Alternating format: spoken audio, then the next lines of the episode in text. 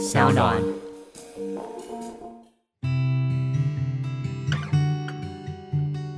嗨，大家好，我是嘉凯，是个导演，也是个创业家。在疫情来的当下，我希望可以透过 Podcast 陪伴大家一起度过这段不容易的时间。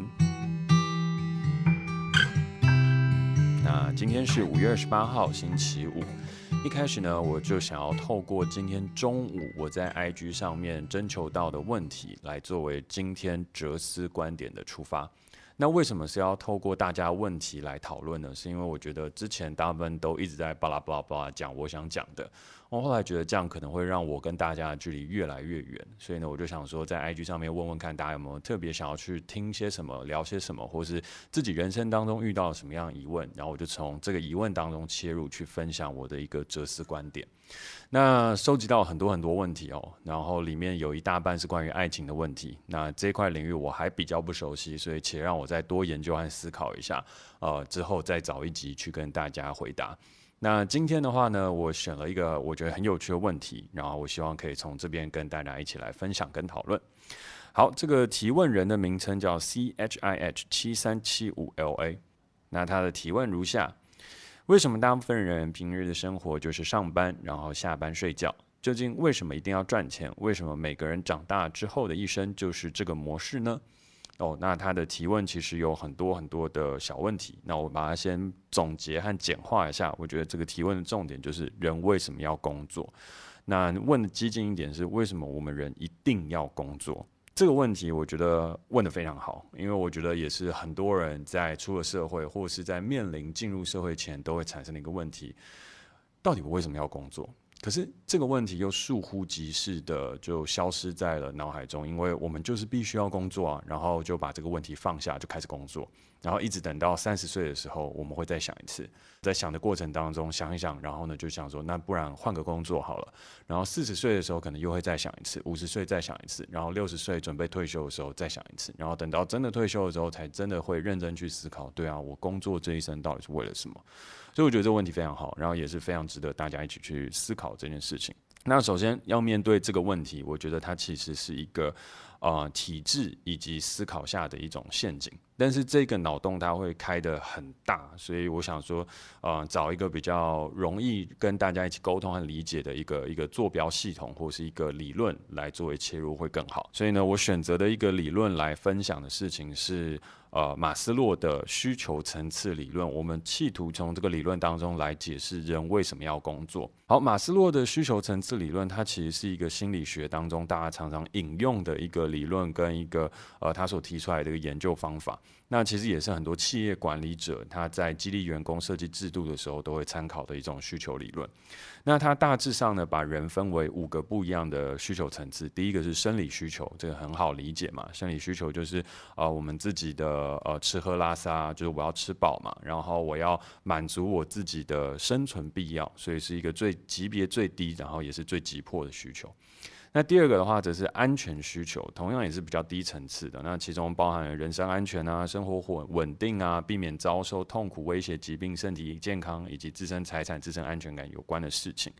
那这边的话呢，它也有很多像是衍生出来，就是一些制度啊、一些可能性的东西存在。哦，所谓制度的存在跟可能性的存在，就是它其实衍生了很多为什么我们要工作的原因。好，但是这边的话，我等一下再讲，因为那个就会再往下去进行到分析的部分了。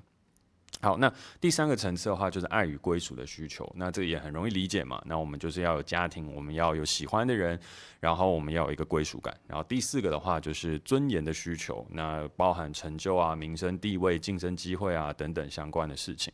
那最后一个层次的话，叫做自我实现需求，然后它是最高层次的一种需求，包括对于真善美至高人生境界获得的一种需求和满足。然后马斯洛是觉得，他认为啦，啊、必须要前四项需求都能够满足，最高层次的需求才能够继续产生，是一种衍生性的需求。那它就是一些自我实现啊、发挥潜能等等相关的事情。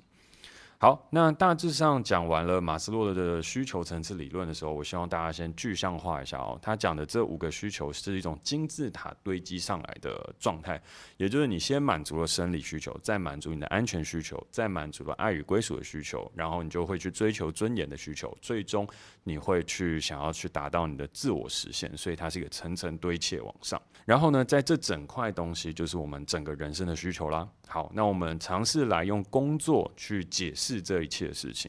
好，那工作的话，它能不能满足你的生理需求？可以。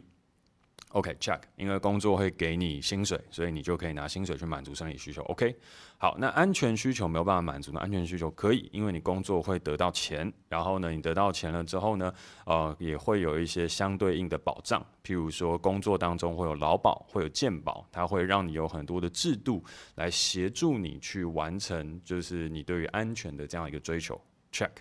好，爱与归属的需求，工作有没有办法满足呢？诶，有一点抽象，但其实可以。原因是什么呢？因为像我们最近呃，大家在 PTT 板上啊，或者是什么地方，大家在聊爱情的时候，其实呃，一个人的工作是什么，对于他的爱情和对于你在家庭里面的价值，其实都是非常的重要哦。那我觉得这个大家应该深有体会了。就是如果你今天是一个医师，一个呃。机师就类似像这样子一个师字级的工作的话，你去外面啊、找女朋友、找男朋友啊、或者是在家里逢年过节的时候，哦，那个归属感哦就特别的强烈哦，然后被需要的感觉也特别大。好，那再来的话，尊严的需求，尊严的需求基本上工作也就是可以满足了，那你就慢慢一步一步的爬升，一步一步的去呃完成你在公司里面的挑战等等相关的事情，然后你变成老板，你变成长官，你的就越来越有尊严。然后最后达到自我实现的需求哦，我们可能可以透过这个工作完成了某一个社会企业的责任，或是呃衍生其他的可能性和状态。那我们只要工作好了，工作完了，我们就可以开始去追求我们的自我实现。那也有一些人就是哦，透过工作然后赚很多钱，然后还可以成立基金会，也是一种自我实现了。好，所以总结而言呢，就其实透过马斯洛的需求层次理论来看的话，工作是真的可以满足全部的东西，然后也非常非常的简便。好，但是，但是，为什么我刚刚讲的这么快，跟讲的这么随便的原因，就是因为我不认同这样子的想法。那首先第一件事情是，我们讲说工作它可以满足这所有的事情，但其实它是假装满足，哦，假装满足生理的需求。所谓的生理需求是为什么是工作假装满足呢？是因为生理的需求它本身就是为了呃生存这件事情所去达到，所以你不透过工作，你也可以满足你的生理需求哦。你可以去荒地里面种一块田，然后你可以去某一些地方拥有很多相应的自由哦。譬如说你想要去打猎，然后你想要在山林当中生存，其实这是一个依旧可以满足你生理需求的方式。那安全需求和其他的等等的话，那就更不必说了。那基本上都只是工作作为一个手段，可以协助你满足。好，那同时呢，还有另外一个事情，我提出了马斯洛的需求理论，并不是说我觉得这个理论是非常好的，而是我们也要从这个地方开始推翻起，我们才能够知道我们到底要不要工作。换句话来说，马斯洛用需求层次理论，他协助了企业主和人生大家不断去规划自己一个具体前进的方向。可是呢，在这个具体前进的方向，一个层层堆砌，其实我认为它是错误的。所谓错误的事情是，除了生理需求之外，其他的都没有所谓的阶级关系。生理需求是因为我们必须要生存下去，我们才能够继续生活。但是安全、爱与归属、尊严和自我实现，它并不是需要这样层层堆砌往上的。那回过头来的事情的话呢，我们其实只要有了自我实现和爱与归属的需求得到被解决，然后并解决了我们生理需求，其实我们的人生就得以完满。那你要去达到自我实现，一定要经过安全、爱与归属和尊严吗？其实不一定。自我实现是你随时都可以自己去追求的，然后你也可以去得到的。可是回过头来，它就必须变成了一个金字塔阶级式的一步一步的达成。那其实这个东西就会是，呃，我觉得有点问题的。因为回过头来，我们去看，其实有很多的哲学家。还有很多的思想家，还有很多很多不一样的人，他们其实都跳过了很多安全、爱与归属和尊严的需求，直接达到了自我实现。所以对他们来说，只要满足了生理跟自我实现，其实人生就得到一个完满。所以你会发现，当你是这样子类型的人的时候，工作对你来说就并不是一种绝对了。好。所以在这总结上面来讲，就是快速的，如果说要去呃归纳这个事情的话，我觉得啦，人不一定要工作，但是要找到生存下去的方法和生活的意义。然后当代当中，为什么我们误以为我们一定要工作，就是因为有譬如说像马斯洛的需求层次理论，或是有很多不一样的教育体制以及社会的体制化当中所提出来的思考和脉络。都是要我们透过工作去解决很多的事情，都是要我们在集体社会当中去得到个人的实现。而集体的社会在目前资本主义当中最方便和最便利的事情，就是用钱来作为唯一追求的目标。然后呢，钱作为唯一追求目标的时候，工作就是唯一得到它的方式。所以呢，在这整块事情，工作好像就变成人生当中最重要的一个解法跟解方。但是工作本来其实只是一个手段。可是却在当代变成一种导果为因哦，成为了我们人生最精华时期的唯一目的。这其实是很奇怪的一件事情。呃，举几个例子，如果你要赚钱的话，其实工作现在没有办法带给你最多的钱，这是事实哦。呃，如果不相信的话，你去听顾艾就知道了。他以前当机师赚的钱，跟他现在在赚的钱，我觉得是不太一样的。然后再来的话，你在这个经济结构大幅转变的时代，你也会看到，其实我们从本业获得的薪水，跟你从投资获得的钱，其实这两者之间是越来越不成正比哦，就是它其实是成反比的。就是我们都以为是赚到的钱，然后呢，他拿一点点去做投资理财，然后做保险这样子。但其实不是，现在你要赚钱，基本上就是一种投机性的行为，才能够比较容易赚到更多的钱。好，那这边有点稍微岔题了，我们再稍微回来一点点。那为什么我会从马斯洛的需求层次理论啊、开始聊和分析工作这件事情？就是因为我们从一个社会的常规体制来看，没错，工作是必要的，它可以满足我们所有的需求。可是我们也必须要反思的事情是，诶，这个理论是对的吗？我们不只是要怀疑工作是不是符合这个理论哦，而我们还要进而去怀疑这个理论是对的吗？我们要对这个世界上很多的体制、很多的东西产生了怀疑，我们才有机会得到正解。但得到正解之后，我们要付出行动前，又会得到一个很大的，也不是得到，会面对一个很大的挑战，就是那如果我不工作，我该怎么办？啊，我不工作，我就没有钱啊，我就没有薪水啊，然后在社会上就没地位啊，家人就会天天来问我啊，然后会遇到遇到很多很多问题。所以，呃，这也是我们实际当中在碰到的时候会需要面临的选择。但我自己的方式跟做法就是，我觉得工作它不是绝对，但是它是我们相对上生活选择的一种生存的手段跟方式。但是我们不要把它倒果为因，变成唯一的目的。我们只需要做到的事情是，在工作的状态当中持续的追求自我实现。或是对你来讲，爱与归属是比较重要的，就是你觉得人是需要陪伴的，然后我们可以透过爱来圆满人的一生。那我觉得也有一些人的想法是这样，我觉得这样也很好。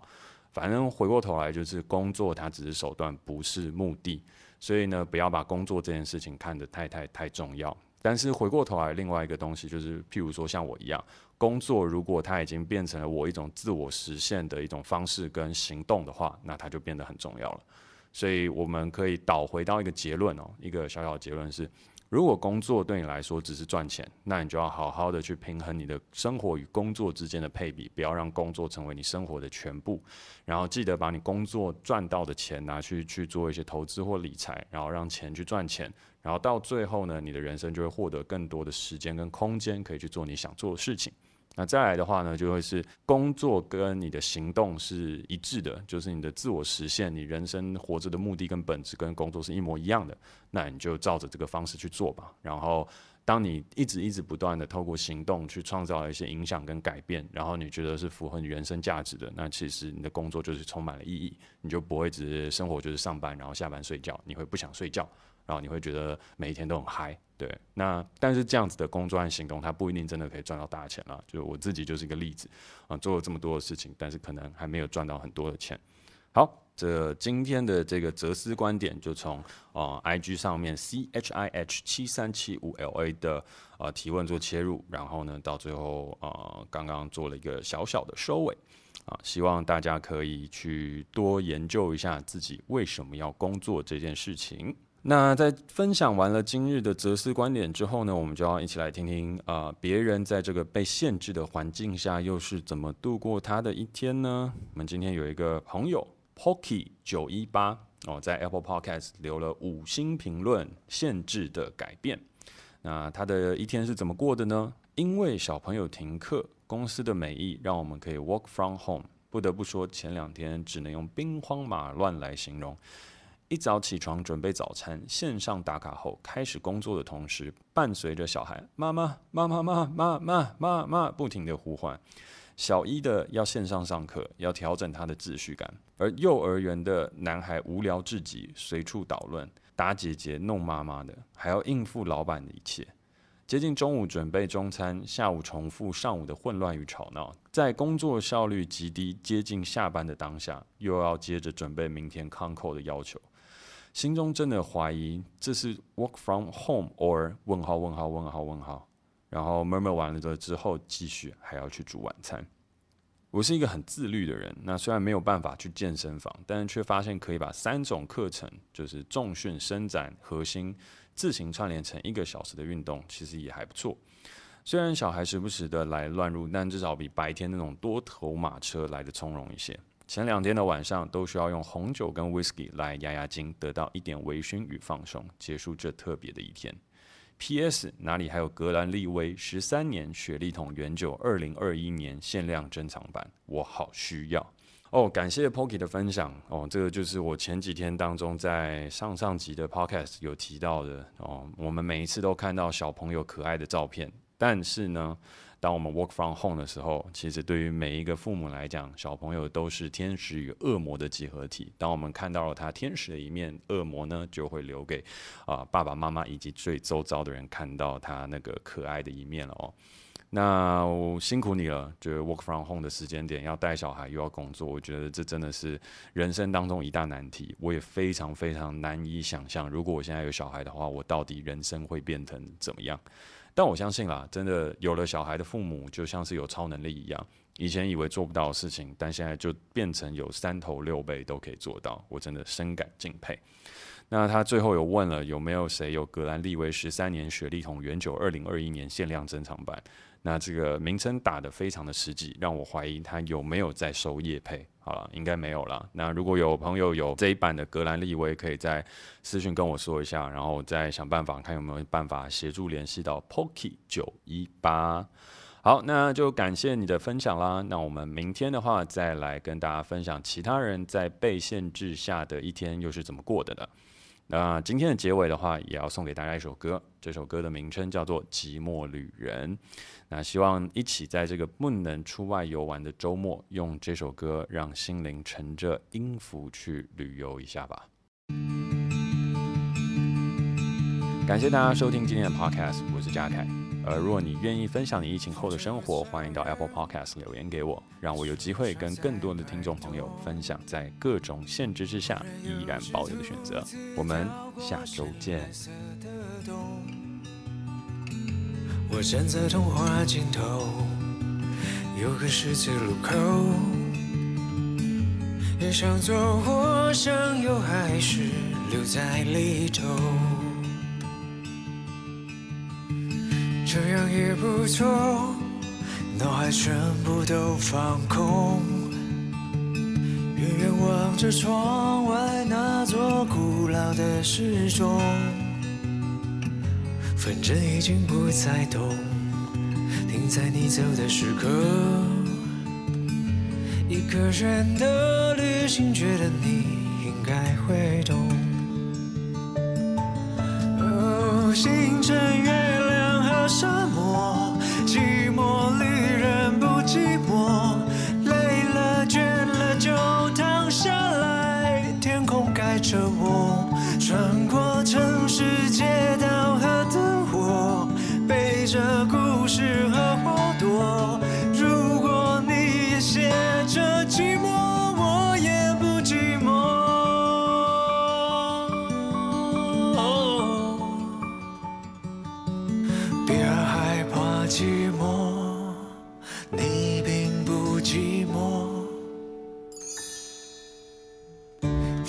草原，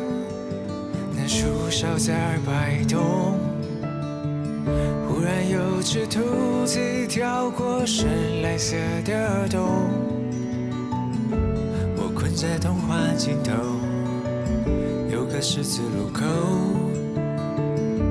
迎上错或上右，还是能留在里